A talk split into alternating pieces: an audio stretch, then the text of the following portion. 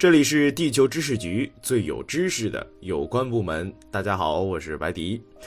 话说这阿拉伯人啊，在公元七世纪就创立了伊斯兰教，建立了横跨亚非欧三大洲、享国六百年的阿拉伯大帝国。以宗教和刀剑为武器，阿拉伯人很快的就征服了伊拉克、波斯、呼罗珊、叙利亚、巴勒斯坦、埃及等地，并疏导了一批又一批的阿拉伯人，以部落为单位迁徙到各个新的领地。经过数百年的融合，这些周边地区啊，都逐渐的被伊斯兰化、阿拉伯化了，成了阿拉伯地区。当前拥有二十二个成员国的阿拉伯国家联盟当中，大多数国家的阿拉伯身份基本上都是这一时期奠定的。他们讲阿拉伯语，写阿拉伯文，传承阿拉伯文化与习俗，一般信奉伊斯兰教，也认同自己阿拉伯的身份。但是与阿拉伯半岛隔波斯湾相望的波斯却是个例外，只被伊斯兰化，却没有被阿拉伯人同化。波斯作为一个独特的文明，一直保留到了今天。那么，波斯人为什么没有被阿拉伯人给同化呢？在中东、埃及、以色列、叙利亚、伊拉克一线，海拔较低、土地平坦、有较宽裕的水源，他们是中东不可多得的肥沃的富庶的土地。然而，邻近的伊朗高原则海拔一般在九百到一千五百米之间。高原四周群山环绕，高原内部虽有河谷绿洲，但整体颇为干旱。这样的高原文明受限于较低的人口承载力，但也因为封闭而受益于很强的独立性。事实上，一直到今天，伊朗凭借着他们的高地优势和强大的民族凝聚力，仍然能够俯瞰中东其他国家。尤其是相邻的伊拉克和同样位于高原的土耳其一样，保持着进退自如的特殊优势。阿拉伯帝国时期，由于对外征服和向外传播伊斯兰教的需要，阿拉伯人从七世纪开始，开始了持续近五百年的自半岛向外部的大移民。在部落斗争和诸多利益的驱使下，以部落为单位的阿拉伯人争相涌入了埃及、伊拉克、叙利亚、波斯等地。接纳移民最多的地方啊，就是伊拉克和埃及。这里的地势和物产对源于半岛，擅长游牧和商业的阿拉伯人相对友好，转入农业开发等新的生产模式也比较轻松。而到了伊朗高原。阿拉伯人多少有些水土不服，很少有人出于本心的愿意登上高原，而且这少量的移民啊，还因为帝国为了防止阿拉伯人反被波斯人给同化了，被与波斯人分开居住。这虽然保持了少量外来民族的纯洁性，但也丧失了文化渗透的主动权。在统治权威丧失之后，很快的就成为了弱势的被驱逐的对象。不过，作为征服者的优越感，今天初来乍到的阿拉伯人和阿拉伯帝国官员也在波斯趾高气昂。先进的多的波斯文明成为了自己的手下败将，更进一步增添了阿拉伯人的优越，增加了他们对被征服、被统治的异族人、异教徒波斯人的歧视。阿拉伯时代的波斯人政治上低人一等，经济上负担沉重。只能靠着依附阿拉伯人成为麦瓦利或者随从来谋生，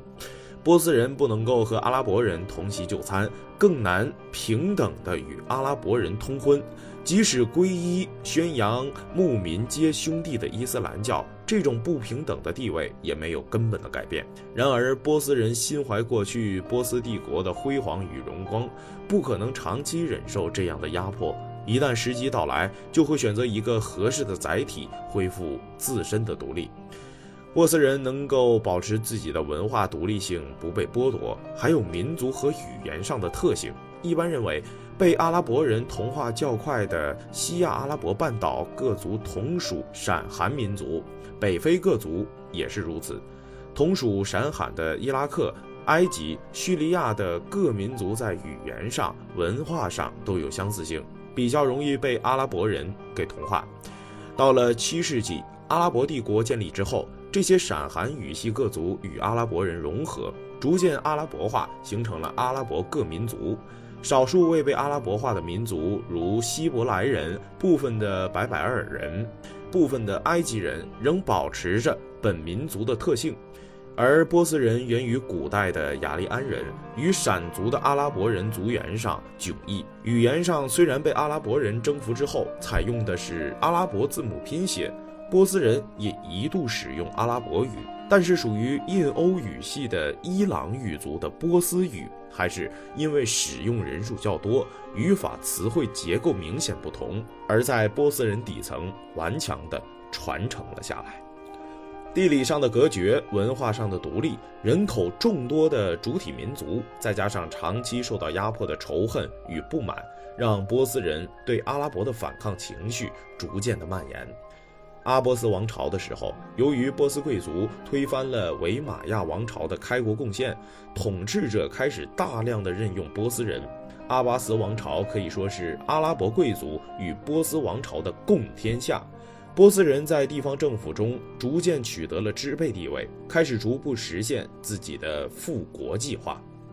到了阿巴斯王朝后期，统治权威啊也是大大的衰弱。曾经备受信任的波斯贵族们就在故国搞起了割据势力，如萨法尔王朝、萨曼王朝、布维希王朝等等等等。他们传承着波斯文化，助力着波斯文化的复兴。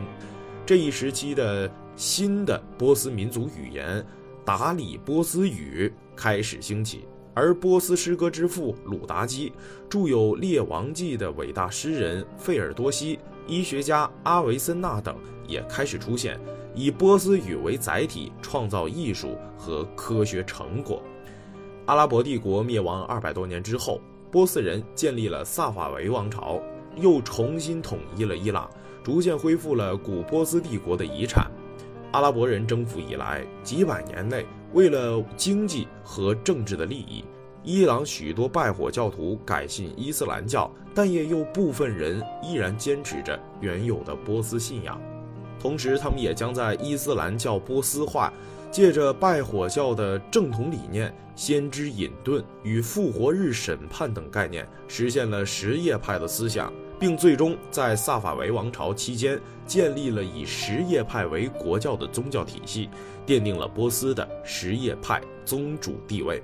避免了被阿拉伯人从思想上同化的危险。随之，波斯人就开始了文化上的反噬。虽然从七世纪末开始，阿拉伯人就在波斯推行了阿拉伯化政策，实行官方的阿拉伯语化和币制改革，但经历了半个世纪。这一运动也没有完全成功，反而是波斯人在用阿拉伯语的同时，也使阿拉伯语吸收了不少的波斯词汇，尤其是在高级抽象表达和高级文化现象上，阿拉伯人往往要用到波斯语啊这个翻译过来的词汇。在阿巴斯王朝时代，波斯人居于高位，更能够把波斯文化输入到阿拉伯世界当中。帝国的政治体系、经济制度、思想文化乃至日常生活，无不受波斯人的影响。持续百年的翻译运动当中，大量的波斯文化典籍也被翻译成了阿拉伯语，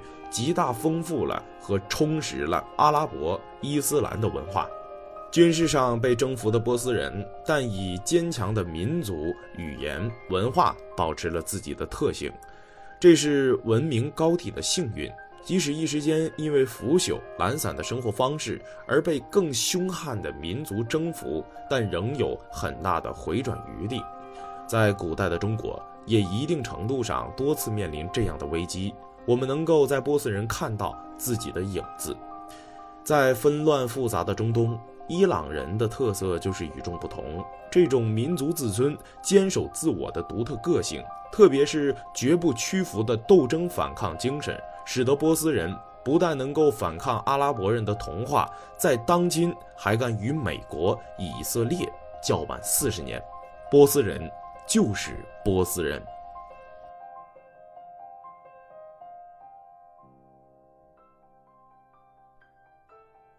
好了，今天的故事就为你讲到这里。喜欢我们音频节目的你，可以关注我们的同名微信、微博“地球知识局”。阅读更多新奇的世界知识文章和本期文稿，地球知识局，最有知识的有关部门。